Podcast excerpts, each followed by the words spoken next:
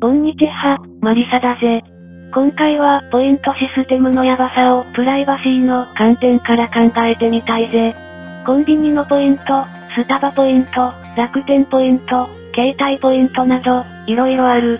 これらの共通点は、身元情報とリンクしているということだぜ。特に携帯は契約の段階で、ニックネームを使えないから、どうにもならない。しかし、コンビニやスタバなら、ニックネームでもおそらく機能するだろうぜ。ただし俺は、ポイントシステムが大嫌いだ。そもそもなぜポイントを配るのか。それは、ユーザーデータの収集にあると、俺は考えている。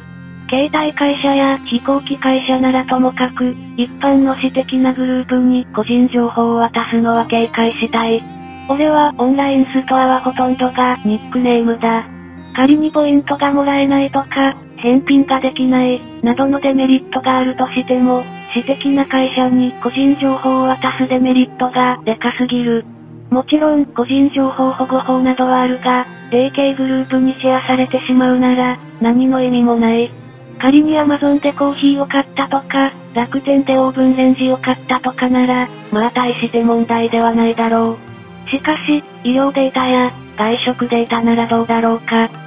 皆さんはおそらくスマホを持ち歩いているだろうから、位置情報は漏れている。前にも話したが、かなり特殊な対策をしないと、スマホの GPS はオフにできないぜ。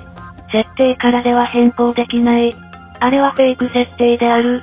機内モードもなんとほとんどフェイクである。バックグラウンドで24時間動いているものがあり、バッテリーの減りが早いのは、それが大きな原因だぜ。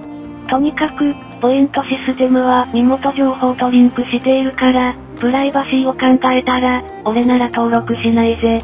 これはレビューサイトも全く同じだ。俺は一切何もレビューしないぜ。というわけで、ポイントシステムには登録しない、レビューは書かない、という結論で締めてるぜ。